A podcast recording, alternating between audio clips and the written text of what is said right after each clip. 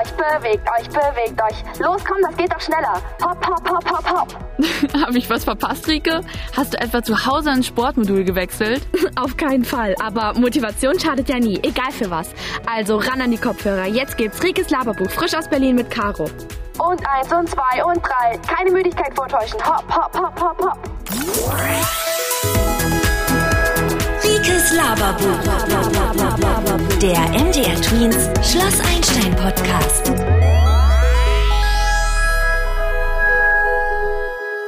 Hallihallo zusammen und willkommen zu meinem Laberbuch. Ich bin Rike. Mit mir könnt ihr nicht nur über alles reden, sondern ich bringe euch auch die neuesten Infos von Schloss Einstein direkt aufs Ohr. Wenn ihr wissen wollt, was auf unserer Schule gerade Top-Thema ist, dann seid ihr hier genau richtig. Und wie ihr alle wisst, unser Einstein hat ja mittlerweile auch ein Sportprofil. Ich selber mache zugegebenermaßen eher weniger Sport. Aber wir haben schon ein paar ziemlich gute Sportler unter den Fittichen von Herr Hauser. Das ist unser Sportkoordinator. Der will immer Höchstleistung von allem. Ich sag da nur, in der Ruhe liegt die Kraft. Findet er natürlich nicht so lustig. Jedenfalls habe ich heute etwas ganz Besonderes für euch. Denn heute bin ich in Berlin, unsere Hauptstadt. Und wer ist auch in Berlin? Genau, Caro, unser Einstein-Superstar. Caro ist nicht nur die beste Ballerina, die ich kenne. Nein, sie spielt die Hauptrolle in einem richtigen Kinofilm. Ja, ihr habt richtig gehört. Ein richtiger Kinofilm. Um genau zu sein, in einem Tanzfilm. Wir sitzen gerade in ihrer eigenen Garderobe und werden gleich darüber sprechen, was Tanzen so für sie ausmacht. Auch wird uns ein echter Profisportler überraschen. Da könnt ihr also gespannt sein. Aber erstmal, hi Caro. Hi Rike, hallo zusammen. Wie schön, dass wir uns endlich wiedersehen. Total. Wir vermissen dich ganz schön, seit du nicht mehr auf Schloss Einstein bist. Aber klar, wenn Hollywood, äh, Berlin ruft. Oh, Rike, ich vermisse euch auch alle total. Ich meine, die neue Schule ist zwar nice, aber Einstein kann natürlich nichts ersetzen. Zum Glück gibt's ja Handys und dein Podcast. So bekomme ich ja immer noch ganz schön viel mit. Hast du dafür überhaupt Zeit? Naja, meine Tage zwischen Schule und Set sind schon ganz schön vollgepackt. Unterricht, Proben, Training, Dreharbeiten und so, aber die meiste Zeit mache ich das, was ich am meisten liebe und auch schon die meiste Zeit mache. Also tanzen. Du tanzt schon seit du vier Jahre bist. Unglaublich. Kannst du dich überhaupt noch an die Zeit ohne das Tanzen erinnern? Mm, eigentlich nicht, nein. Ich kann mich allerdings auch nicht daran erinnern, was ich mit vier am liebsten gemacht habe. Reden vielleicht? Kannst du dich noch daran erinnern, wie du zum Tanzen gekommen bist? Mein Dad hat mich zum Ballett gebracht. Er meint, ich bin schon vor meinem ersten wirklichen Schritt irgendwie rumgehüpft und war immer super aktiv und da ich keine Geschwister habe, fand er halt eine Ballettschule wäre eine ganz gute Idee, damit ich was mit anderen Kindern machen kann. Wie süß von deinem Papa. Obwohl, das Tanzen sah bei dir immer gar nicht so nach einem Gruppending aus. Am Anfang, wenn man noch ganz klein ist, geht man da schon nur aus Spaß hin. Die Kostüme, die Musik, das war wie in so einem Märchen und hat mich irgendwie vom ersten Moment an total begeistert. Mein Dad kam auch immer zu jeder Vorstellung und war total stolz auf mich. Auch wenn ich nur die eine Blume im Hintergrund war. Ich glaube, darum wollte ich dann auch unbedingt meine größere Rolle. Ihm wäre das gar nicht so wichtig gewesen. Aber als ich dann später meine erste Hauptrolle hatte, war ich schon ziemlich glücklich. Welche war das? Ich war Dornröschen. Natürlich in einer Kinderversion, aber da habe ich auch schon gemerkt, dass ein paar andere Mädchen die Rolle auch gern gehabt hätten. Und auch wenn wir davor eigentlich befreundet waren und uns nach dem Unterricht irgendwie über alles Mögliche unterhalten haben, war es danach irgendwie anders. Irgendwie wurde man dann komisch angeguckt.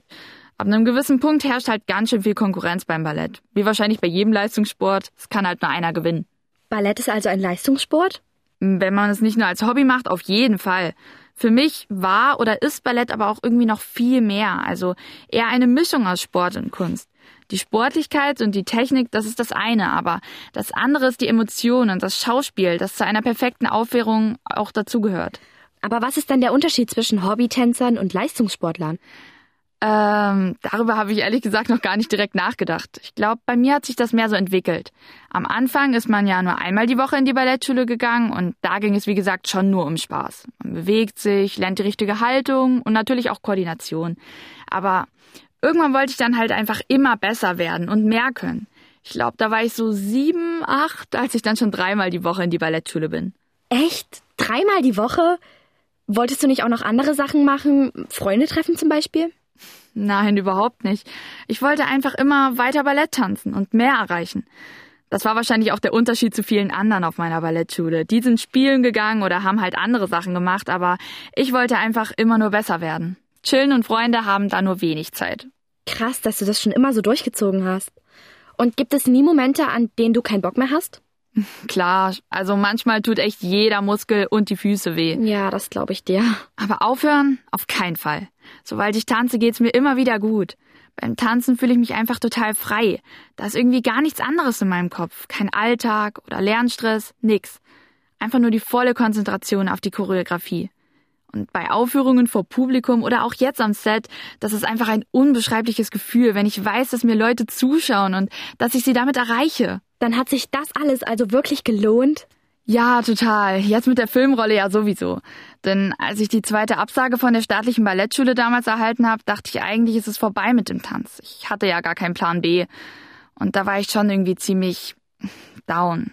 Ich habe ja schließlich so viel Zeit und Energie reingesteckt, da musste ich irgendwie erstmal Abstand nehmen. Das habe ich auch überhaupt nicht verstanden. Ich meine, du bist so gut. Aber so ist es halt, Rike. Wie bei jedem anderen Leistungssport auch. Gut sein reicht nicht. Man muss schon sehr, sehr gut sein, wenn man Profi werden will. Die Konkurrenz ist einfach zu groß. Hm, das ist echt hart. Da möchte ich auch nicht unbedingt tauschen. Aber mal gucken, wie das bei unserem Überraschungsgast ist. Er ist nämlich Profifußballer und spielte schon in mehreren Top-Vereinen in Deutschland, sogar in der slowenischen Fußballnationalmannschaft. Unser Sportkoordinator Herr Hauser würde durchdrehen, wenn er wüsste, dass wir ihn gleich am Telefon haben. Herr Hauser verpasst nämlich kein Spiel. Na, habt ihr schon eine Idee? Ich gebe mal einen Tipp. Er spielt im Mittelfeld des RB Leipzig. Wie cool, oder? Hi, Kevin Kampel. Hallo, grüß dich. Hi, Kevin. Wie hast du Fußball für dich entdeckt und wie deinen Beruf daraus gemacht? Ja, ich habe ähm, sehr früh angefangen mit knapp dreieinhalb Jahren im Fußballverein. Ich war damals der mit Abstand jüngste ja, dann hat man eigentlich relativ schnell gemerkt, dass ich da ähm, doch talentiert äh, für bin. Ähm, aber so richtig, das überhaupt mal im Kopf zu haben, Fußballprofi zu werden, das kam dann wirklich erst so in der, ja, vielleicht in der B-Jugend. Wie alt ist man da? 15, 16. Weil dann ist man schon nicht mehr so weit davon entfernt, aber es ist immer noch ein brutaler Weg und sehr schwierig und da gehört schon sehr viel Fleiß dazu, aber auch natürlich Glück in bestimmten Momenten. Musst du vielleicht mal besondere Trainer haben oder die total auf dich setzen. Und ähm, da muss schon alles zusammenkommen, ähm, damit man das schafft. Und ähm, ja, das, das meiste, was du machen kannst für dich selber, ist einfach immer alles zu geben. Das habe ich versucht und ähm, ja, das war schon äh, ein langer Weg, aber es lohnt sich, es hat sich auf jeden Fall gelohnt. Boah, das klingt echt so, als ob du ein krasses Durchhaltevermögen hast. Was spornt dich denn an, diesen harten Weg zu gehen? Was mich anspornt, ich glaube, du brauchst, wenn du in der Bundesliga spielst und ähm, auf so einem hohen Level spielst, da brauchst du nicht viel Ansporn. Also ähm, da stehst du jeden Tag wirklich happy auf und freust dich auf das, was vor dir liegt. Man weiß im Kopf, dass eine Fußballkarriere nur begrenzt lange ist und dass das irgendwann alles vorbei ist und ja, dass man dann ein anderes Leben einschlagen muss. Und die Zeit, die ich habe im Fußball, da habe ich mir immer gesagt, das will ich genießen, solange es geht. Äh, alles aufsammeln an Erfahrungen, an, an Leuten, an Menschen, überall, wo ich was lernen kann, alles mitnehmen. Und ich glaube, das prägt dann einen auch für das spätere Leben. Und ähm, Ansporn brauche ich persönlich äh, nicht. Also ich spiele auf dem höchsten Level und ähm, ja, da, da brauchst du dann ja nicht mehr so viel Ansporn. Da bist du immer motiviert und freust dich auf das, was kommt. Wenn du so ehrgeizig bist, wie gehst du denn dann mit Niederlagen um? Ja, ich bin ähm, dann sehr schlecht zu sprechen erstmal eigentlich. Äh, meine Freundin äh, bekommt das dann meistens immer alles ab, so ein bisschen, was mir natürlich auch leid tut. Ähm, und sie weiß auch mittlerweile, am besten spricht sie dann auch gar nicht erst mit mir, weil ich da wirklich sauer bin. Ähm, das regt einen natürlich auf. Ich, ich kenne niemanden, der gerne verliert und ähm, ich verliere auch nicht äh, gerne, ich hasse es zu verlieren. Aber das gehört natürlich auch dazu und aus jeder Niederlage kann man auch was lernen. Und ähm, mittlerweile habe ich ja zwei kleine Kinder und ja, wenn man dann verloren hat und man wirklich sauer ist und aber man kommt dann nach Hause und dann sind da deine kleinen Söhne und die warten auf dich, die helfen mir da auf jeden Fall bei, wenn ich, wenn es mir mal schlecht geht, egal in welcher Situation. Es gibt ja auch Phasen, wo es dir auch mal so im Leben nicht gut geht oder wo du unzufrieden bist und wenn du dann da deine Kinder hast, ähm, das hilft ungemein. Ähm, bei mir im Ballett ist die Konkurrenz zwischen Tänzern und Tänzerinnen ganz schön groß. Wie ist das im Fußball? Gibt es da auch Konkurrenz? Ich meine, am Ende muss man ja als Team auch funktionieren. Ja, natürlich. Konkurrenz gibt es im Fußball ähm, ganz große sogar, weil ähm, du hast natürlich, wenn du jetzt mal in, der Bundesligamannschaft schaust, würde ich mal sagen, so 25 bis 30 Spieler circa pro Kader.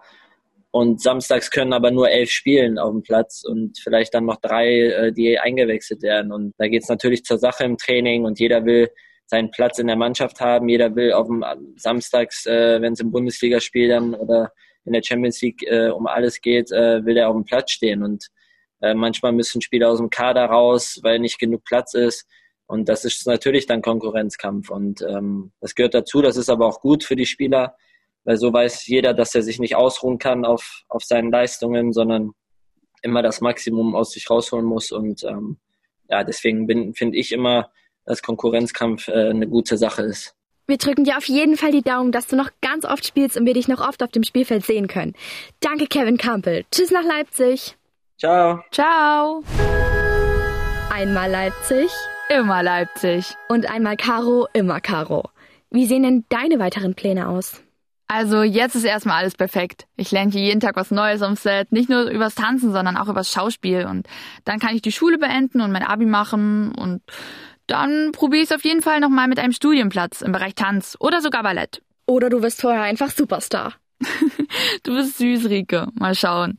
Aber eins weiß ich, egal was ich mache, es wird immer was mit Tanzen zu tun haben. Anders geht's echt nicht. So wie bei Kevin und dem Fußball und mit dir und dem Unterhalten. Wie meinst du das? Na, vielleicht wirst du mal beruflich Podcasterin oder Journalistin, Moderatorin. Bist doch voll talentiert im Unterhalten. Das ist voll dein Ding. Echt? Danke. Das habe ich noch nie so gesehen, dass es auch ein Talent ist. Manche finden das ja immer eher nervig, dass ich so viel laber. Ja, und manche fanden es auch nervig, dass ich immer den Tanzsaal blockiert habe. Da muss man drüber stehen. Stimmt. Also über Talente und Berufswünsche und die Zukunft sollte ich auch unbedingt nochmal mit euch quatschen. Naja, vielleicht beim nächsten Mal. Aber das war's erstmal für heute und bis zum nächsten Mal da draußen und macht euch eine gute Zeit. Danke, dass du mich eingeladen hast, Caro, aber wir hören uns ja nochmal. Ihr dürft gespannt sein. Klar. Danke, dass du hier extra vorbeigekommen bist. Ciao da draußen. Tschüss. Einer für alle. Alle für Einstein. Rikes Laberbuch. Der MDR Tweens Schloss Einstein Podcast.